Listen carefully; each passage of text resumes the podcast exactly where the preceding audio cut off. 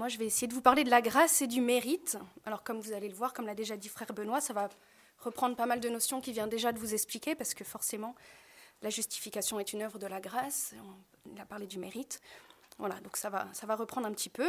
Et donc déjà, je pense que vous avez compris la question sous-jacente. Pourquoi est-ce qu'on a associé ces deux notions? Voilà, la grâce et le mérite. Alors, euh, il y en a certainement qui sont plus visuels, je ne sais pas, en tout cas, comme disait frère Benoît, après le déjeuner, c'est plus compliqué. Alors, je vous ai un petit peu aidé, j'ai fait des dessins.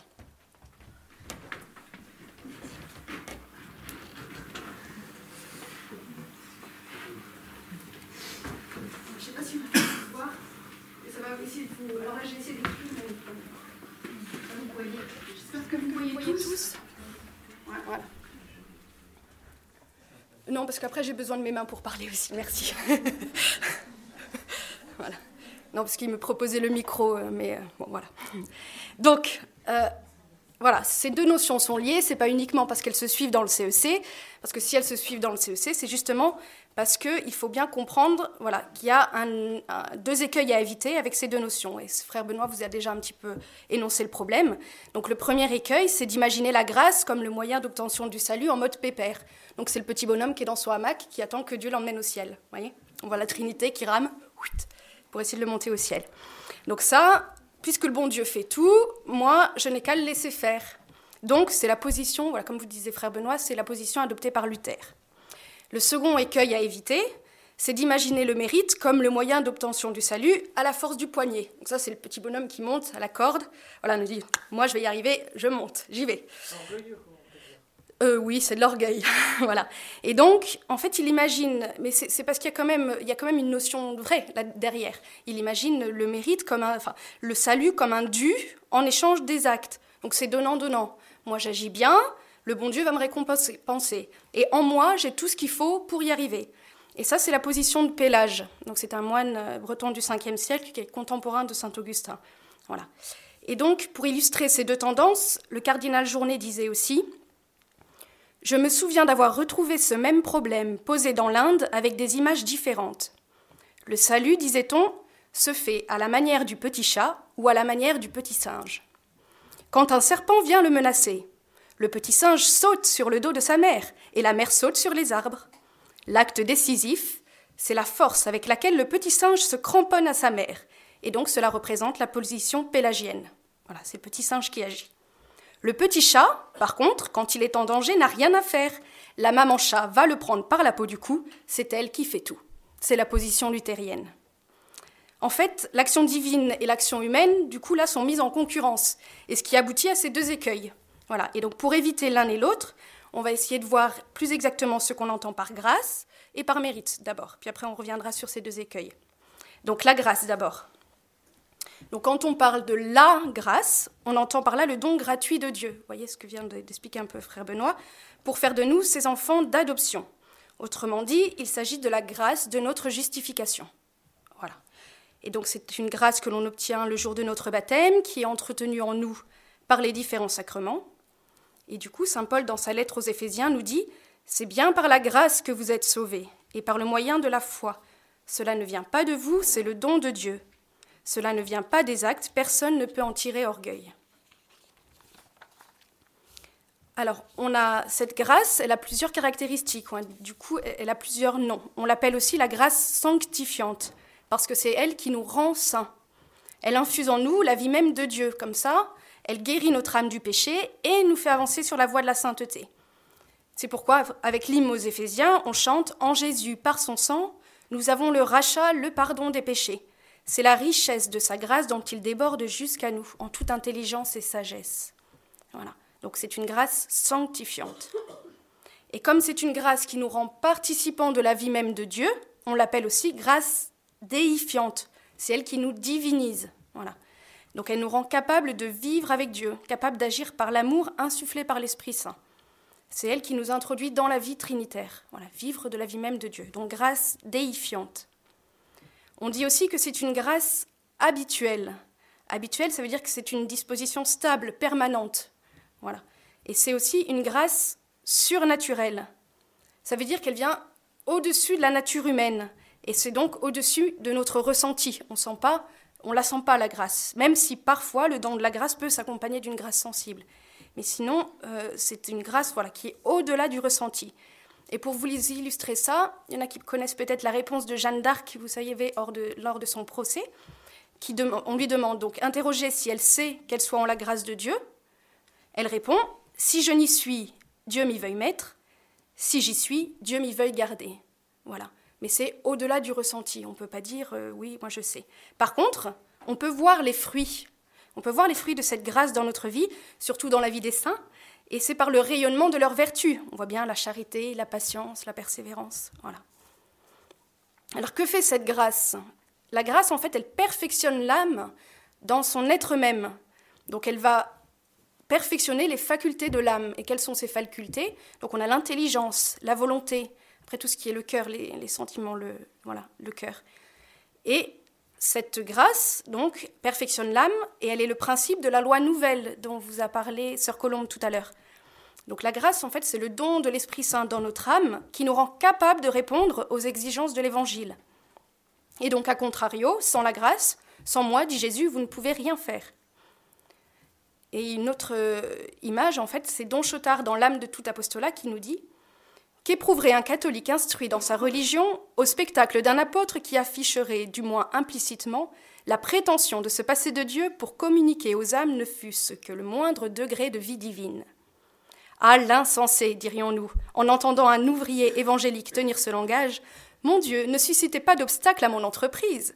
Ne venez pas l'enrayer, je me charge de la mener à bonne fin. autrement dit, mon Dieu t'inquiète, je gère, laisse-moi te faire. Voilà.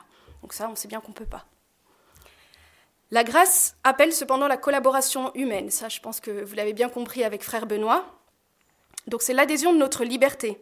Parce que l'âme n'entre que librement dans la communion d'amour.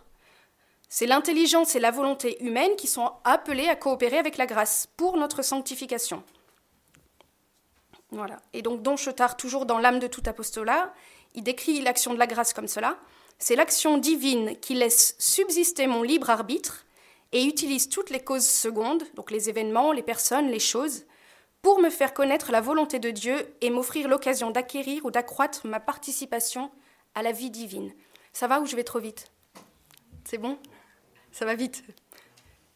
Alors je peux la répéter, oui. Donc c'est Don Chaussard qui définit comme ça l'action de la grâce. C'est une action divine, mais qui laisse subsister mon libre, mon libre arbitre.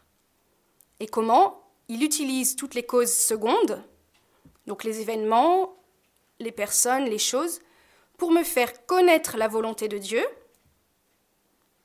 et m'offrir l'occasion d'acquérir ou d'accroître ma participation à la vie divine. Voilà, donc toujours la participation qui est proposée, et c'est à nous de coopérer. En fait, finalement, avec l'accueil de la grâce, eh ben, Dieu nous donne de faire de manière naturelle les choses surnaturelles. Voilà, pour... Euh, donc finalement, dans cette situation, où est notre mérite? Puisque c'est Dieu qui nous donne de le faire. Pourquoi est-ce qu'on peut parler de mérite pour l'homme devant Dieu? Alors là, on va essayer d'expliquer un peu ce qu'on entend par mérite. Donc strictement, par mérite, on entend la juste rétribution pour une action bonne. Donc c'est le droit à la récompense. Voilà, j'ai mérité la récompense selon la justice. Donc en tant que tel, comme notion euh, voilà, de rétribution, de récompense, il n'existe pas pour nous de mérite devant Dieu, puisque nous avons tout reçu de lui. Voilà. Qui lui a donné en premier et mériterait de recevoir en retour, nous dit saint Paul, toujours dans la lettre aux Romains. Et saint Augustin va jusqu'à dire Ainsi que dit l'apôtre, c'est par grâce que nous sommes sauvés. Cela n'a pas été précédé par une vie méritoire que Dieu aurait aimée. Notre vie lui déplaisait. Tout ce que nous faisions lui déplaisait, mais non pas ce que lui-même a fait en nous. Et dans la même idée, on peut avoir un commentaire sur le psaume 8 qui déclare Mais qu'est-ce que l'homme a mérité pour que tu lui aies donné ta grâce? Seigneur, je ne suis rien. Voilà. Donc effectivement, il n'y a pas de mérite strictement pour nous devant Dieu. Mais pourtant, c'est Dieu qui a établi, qui a voulu que nous puissions mériter le salut, participer à l'œuvre de la rédemption. Donc il a voulu librement nous associer à l'œuvre de la rédemption. Et donc, pour cela, il a accordé un véritable mérite à nos actes. Et en plus, donc, il attend que nous accomplissions ces actes. Saint Paul nous dit, c'est Dieu qui nous a fait, il nous a créés dans le Christ Jésus en vue de la réalisation d'œuvres bonnes qu'il a préparées d'avance pour que nous les pratiquions. Voilà, donc c'est des actions, il attend que nous les faisions. Alors comment comprendre euh, ça? On peut regarder la parabole de la vigne. Jésus dit, Je suis la vigne, vous êtes les sarments. Si quelqu'un demeure en moi, il portera du fruit. Donc Dieu, en fait, met en nous la sève, voilà, la sève de la grâce, de la charité, et avec cette sève, il nous est donné de produire des actes bons, de charité aussi, les actes toujours plus intenses, qui seront comme des fruits, qui ont un mérite devant Dieu. Donc finalement, notre mérite, c'est un droit par grâce, que déjà vous expliquait frère Benoît, un droit par amour. Pour prendre une image, on peut imaginer, vous voyez, la, maman qui fait un gâteau avec son petit garçon, elle lui donne tout le mérite à la fin de la confection du gâteau, pourtant si on regarde bien, euh, bah, le petit garçon, il a cassé les œufs. Déjà, il a mis la moitié des coquilles dedans. Mais enfin bon, il a fait tout ce qu'il a pu. voilà. Et à la fin, eh ben, la maman donne tout le mérite de la confection du gâteau au petit garçon. Voilà. Et donc là, vous voyez bien, si l'action du fils est loin d'égaler celui de la mère, celle de la mère, entre Dieu et nous, l'inégalité est sans mesure. Voilà. Et pourtant, euh, Dieu nous donne le mérite. Voilà. Il accorde un certain mérite à nos actes. Voilà. Et donc dans le CEC, e pour décrire euh, ce mérite, voilà ce, que dit, voilà ce qui est dit. L'action paternelle de Dieu est première, par son impulsion, et le libre agir de l'homme est second, en sa collaboration. De sorte que les mérites des œuvres bonnes doivent être attribués à la grâce de Dieu d'abord, aux fidèles ensuite. Vous voyez, il y, a bien les deux. Il y a la grâce de Dieu qui est première, et le fidèle ensuite qui agit. Mais il faut bien conserver les deux. Et donc, par rapport à cette, euh, par rapport à cette euh, euh, définition du CEC, e il faut. Alors attendez, je suis un petit peu perdue. Non, voilà. C'est ça. Donc c'est bien pour montrer qu'il y a une véritable, un, une véritable, un véritable mérite. Et ça, c'est parce que nous avons été adoptés voilà, comme fils de Dieu. Et c'est par notre union au Christ, c'est Jésus qui nous a tout mérité, et c'est en Jésus que nous avons euh, acquis un certain mérite. Est-ce que je suis claire? Oui Donc, voilà. Donc finalement, en fait, Dieu nous donne dans le Christ de lui dire oui. Si je lui dis oui, ce oui prononcé ici-bas et dans le temps fructifie pour m'acheminer vers le salut. Donc quand c'est moi qui réponds, c'est mon oui à moi. Donc c'est mon mérite à moi. Parfois ça m'a déchiré le cœur d'avoir à dire oui. Parfois, ça m'a demandé de triompher sur des passions. Donc, finalement, ce oui, cette réponse posée à Dieu, c'est véritablement à moi. Mais c'est encore plus à Dieu qu'à moi. Voilà, parce que bah, c'est lui qui m'a aussi donné de lui répondre. Et finalement, la pensée qui va me venir à l'esprit, ça va être bah, merci mon Dieu de m'avoir donné de vous dire oui. À vous en soit la gloire. Voyez? Alors que pouvons-nous mériter? Parce que c'est bien beau le mérite, mais voilà, je ne vous ai toujours pas dit ce que nous pouvons mériter. Alors voilà ce que répond le CEC. L'initiative appartenant à Dieu dans l'ordre de la grâce, personne ne peut mériter la grâce première, à l'origine de la conversion, du pardon et de la justification. Sous la motion de l'Esprit Saint et de la charité, nous pouvons ensuite mériter pour nous-mêmes et pour autrui les grâces utiles pour notre sanctification, pour la croissance de la grâce et de la charité, comme pour l'obstention de la vie éternelle. Les biens temporels eux-mêmes, comme la santé et l'amitié, peuvent être mérités suivant la sagesse de Dieu. Ces grâces et ces biens sont l'objet de la prière chrétienne. Celle-ci pourvoit à notre besoin de la grâce pour les actions méritoires. Ça, c'est le numéro 2010 du CEC. E voilà. Donc, en fait, deux remarques à propos de, de cet article du CEC. Donc je ne sais pas si vous avez bien entendu à la fin, c'est les grâces, ces grâces et ces biens sont l'objet de la prière chrétienne. Donc on voit l'importance de la prière ici, dans la vie du chrétien. C'est elle qui va donner une valeur à notre action. C'est la, la prière qui appelle la grâce, qui va ennoblir notre action. Et ça c'est possible, pourquoi? Parce que Dieu se laisse toucher par notre prière. Il pourrait être complètement indifférent. Voilà. Mais non, il a établi qu'il se laissait toucher par nos prières. Il se laisse émouvoir par notre prière. Et Benoît XVI, dans son encyclique Spécial Vie, dont vous a parlé un peu Père Bernard hier, il détermine, il parle ainsi de l'impact de notre agir devant Dieu. Voilà ce qu'il dit. Nous ne pouvons pas, pour utiliser la, la terminologie classique, mériter le ciel grâce à nos propres œuvres. Il est toujours plus que ce que nous méritons. Il en va de même pour le fait d'être aimé, qui n'est jamais une chose méritée, mais toujours un don.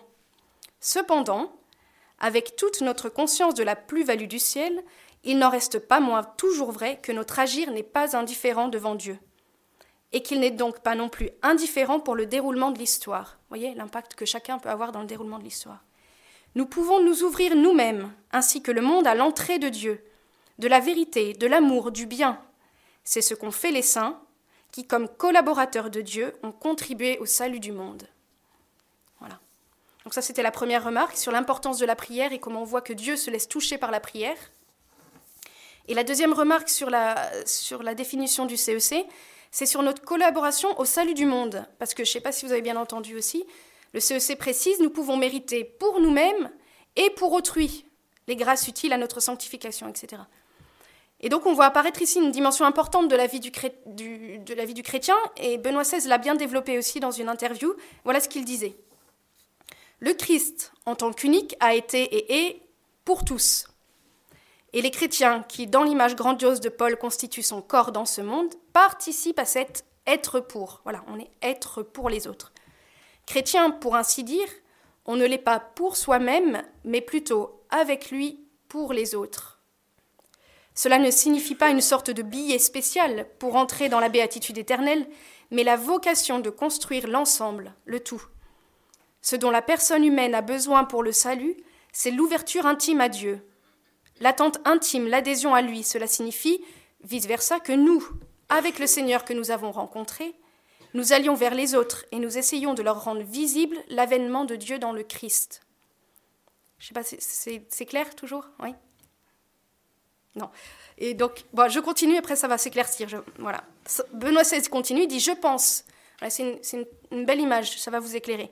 Dans la que dans la situation actuelle, ce que le Seigneur a dit à Abraham devient de plus en plus clair et compréhensible pour nous, à savoir que dix justes auraient suffi pour permettre la survie d'une ville, mais que celle-ci se détruit elle-même dans le cas où ce petit nombre de justes n'est pas atteint. Voilà, je pense que ça vous éclaire un petit peu. Finalement, quelle est la mission du chrétien? C'est pas tellement pour lui qu'il est chrétien, mais c'est essentiellement aussi pour les autres. Et parce que, bah, vous voyez, Dieu a, enfin, a dit, bah, voilà, s'il reste il a répondu à la demande d'Abraham, s'il reste dix justes dans la ville, non, je ne la châtirai pas. Et il n'y avait pas ces dix justes. Ça veut dire que nous devons être ces dix justes qui sont là pour sauver le monde, pour sauver les autres aussi. On n'est pas chrétien pour soi, on est chrétien pour les autres. Voilà, on, doit, ce que disait Père Bernard quand il, quand il évoquait les deux chants euh, hier que le Père aimait faire chanter, Je n'ai qu'une âme qu'il faut sauver, et des milliers d'âmes sont à sauver. Voyez, cette, euh, cette double, il ne faut pas oublier ça aussi. C'est une dimension importante du mérite. Voilà, on peut mériter pour les autres. Et ça, ça motive. Voilà, on se dit, bah, euh, bah j'ai quelque chose à faire, j'ai une mission. Voilà, enfin, je sais pas. C'est plus clair comme ça ou pas? Oui. Allez, donc je vais essayer de conclure du coup sur la dynamique de la grâce et du mérite, pour revenir donc à ces deux écueils qu'il faut éviter. Donc, en, bilan, on a vu que la grâce, c'est le don premier et gratuit. Et cette grâce doit susciter en nous les œuvres. C'est ce que disait tout à l'heure euh, frère Benoît, en citant Saint Jacques en fait. Il dit comme le corps privé de souffle est mort, de même la foi sans les œuvres est morte. Voilà. Donc la grâce doit susciter en nous les œuvres et c'est ce à quoi euh, Luther s'opposait fortement, comme vous le verrez tout à l'heure. Donc finalement, le Seigneur, il nous dit remue-toi, mais non pas en t'appuyant sur tes propres forces, parce que ça serait décourageant et stérile, mais sur ma grâce. Autrement dit, aide-toi et le Seigneur t'aidera. Ça, en général, tout le monde comprend. Voilà. Mais finalement, c'est une question d'amour. On voit qu'il n'y a pas une opposition. C'est l'amour fou de Dieu qui déborde jusqu'à nous. En fait, ce n'est pas une opposition. Ce qu'on voit, c'est que c'est plutôt une dynamique. L'amour de Dieu qui déborde, qui vient sur nous et qui appelle notre réponse. Et cette réponse, eh ben, si elle était simplement la petite réponse euh, de l'homme, ce serait pas grand-chose. Mais Dieu lui-même lui donne le, mérite, il l'ennoblit et lui donne d'avoir ce, pouvoir, en fait, cette collaboration au salut. Voilà. Donc, vous voyez, c'est plutôt, une dynamique à obtenir. Il ne faut pas les, faut pas opposer les deux notions, la participation de l'homme et la participation de Dieu. Donc, pour revenir aux deux positions, donc l'erreur, c'est de vouloir opposer l'action divine et l'action humaine. Hein. vous voyez les deux, les deux images. Et voilà ce que dit le cardinal Journet. D'une part, on veut exalter la volonté humaine, la grandeur de l'homme qui est un être libre, ça c'est la position de Pélage. D'autre part, on veut exalter la toute-puissance de Dieu, et c'est la position de Luther. Ces thèses, nettement contraires, proviennent d'une confusion initiale. Elles s'opposent comme des frères ennemis, qui pourtant sont de même sang. Quelle est l'erreur commune à l'une et à l'autre? C'est de penser que l'action divine et l'action humaine se chassent l'une l'autre. Ou bien c'est l'homme qui fait l'acte bon, alors ce n'est pas Dieu. Ou bien c'est Dieu qui fait l'acte bon, alors ce n'est pas l'homme. On vous demande de choisir, or c'est précisément ce qui est faux, car qui fait l'acte bon C'est précisément Dieu et l'homme. Donc ces actions, pourquoi En fait, il ne faut pas les opposer parce qu'elles ne sont pas sur le même plan. L'action humaine est subordonnée à l'action divine. Vous voyez, c'est toujours Dieu premier, hop, qui donne d'agir à l'homme, et puis tout remonte à Dieu. Voilà. Donc en fait, ce n'est pas un équilibre qu'il faut trouver entre les deux notions, mais c'est plutôt une dynamique dans laquelle il faut qu'on entre. Voilà, la dynamique de la grâce et du mérite. Et comment? Eh bien par Jésus, en Jésus et avec Jésus. Et donc c'est pour ça qu'on comprend bien pourquoi Saint Paul termine l'hymne aux Éphésiens par ces mots. Il nous dévoile ainsi le mystère de sa volonté, selon que sa bonté l'avait prévu dans le Christ, pour mener les temps à leur plénitude, récapituler toutes choses dans le Christ, voilà, en Jésus, par Jésus, avec Jésus, celle du ciel et celle de la terre. Et donc pour conclure, on peut écouter Mère Marie-Augusta qui nous redit Mes enfants très chers, méritez, méritez, aimez notre Seigneur comme il nous aime, d'un amour grand, généreux, d'un amour de croix. Offrez, offrez vos cœurs, brûlez, brûlez de l'amour et du zèle.